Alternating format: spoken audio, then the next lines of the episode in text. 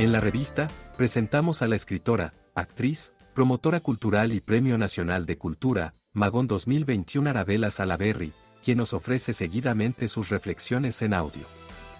La revista, el medio de opinión divulgando cultura.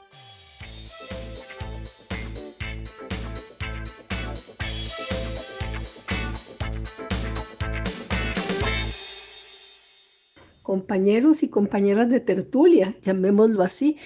Hoy nos vamos a ocupar de, de tema que, bueno, no tiene mucho que ver con la contingencia, no tiene mucho que ver con, con el resfrío que me cargo y que me imagino que es producto de toda la angustia por lo que se está viviendo, pero bueno, eh, de todas maneras eh, vamos a reflexionar un poquito sobre, sobre un gran tema, eh, si existe literatura femenina en Costa Rica.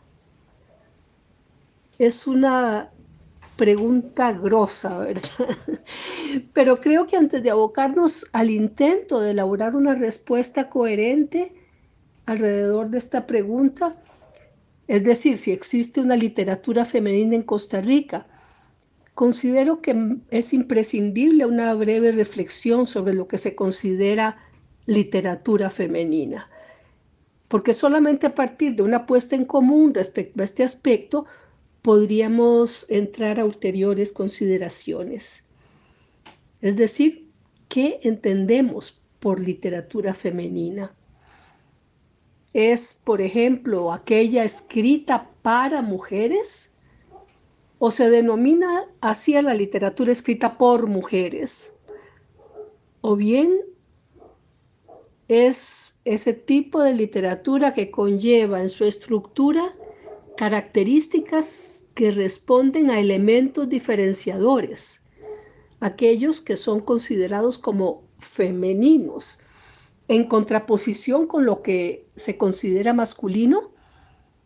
Es decir, una literatura que desde el punto de vista psicológico participa de determinadas características que responden a lo que algunos estudios señalan como particularidades diferenciadoras de las estructuras de pensamiento. Vamos a enumerarlas. Un texto femenino tendería preferentemente a encadenar los hechos, mientras que un texto escrito por hombres es más dado a conducirlo a un estado simbólico. Las mujeres se interesan más por las explicaciones, los varones por las interpretaciones. La mujer suele llevar la realidad al plano de las ficciones y da mucha importancia a los detalles. Esto por mencionar algunas características. Supuestamente estas diferenciaciones responden a la manera particular en que estructuramos el pensamiento unos y otras, hombres y mujeres, a partir de estructuras cerebrales específicas.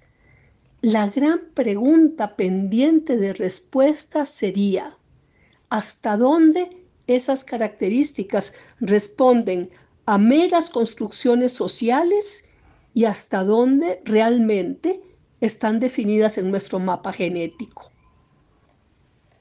y sigamos.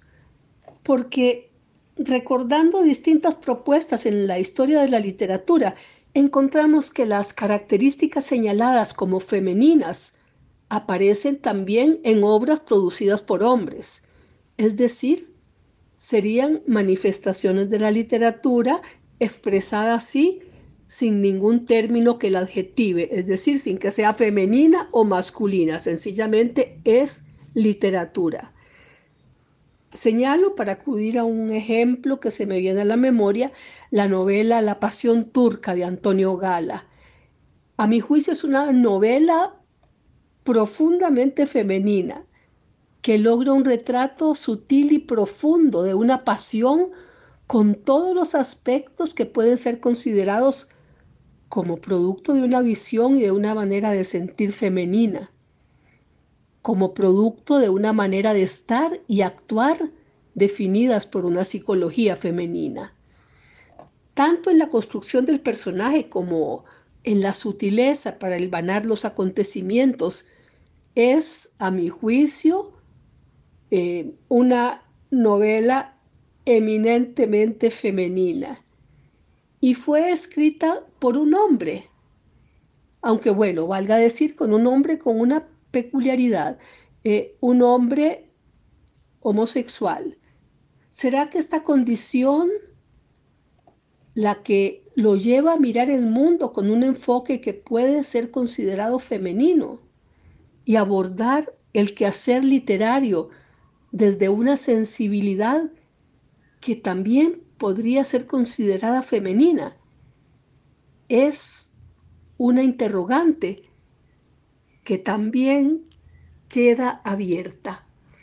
Bueno, quiero que nos citemos para dentro de 15 días para seguir conversando sobre este tema que a mi juicio pues es, es fascinante.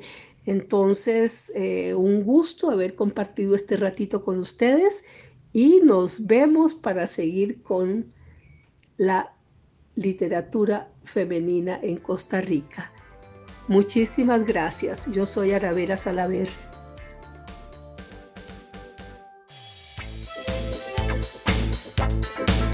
Puede encontrar nuestros podcasts en las principales plataformas de redes sociales, como la revista CR, el medio digital independiente para la opinión y la cultura.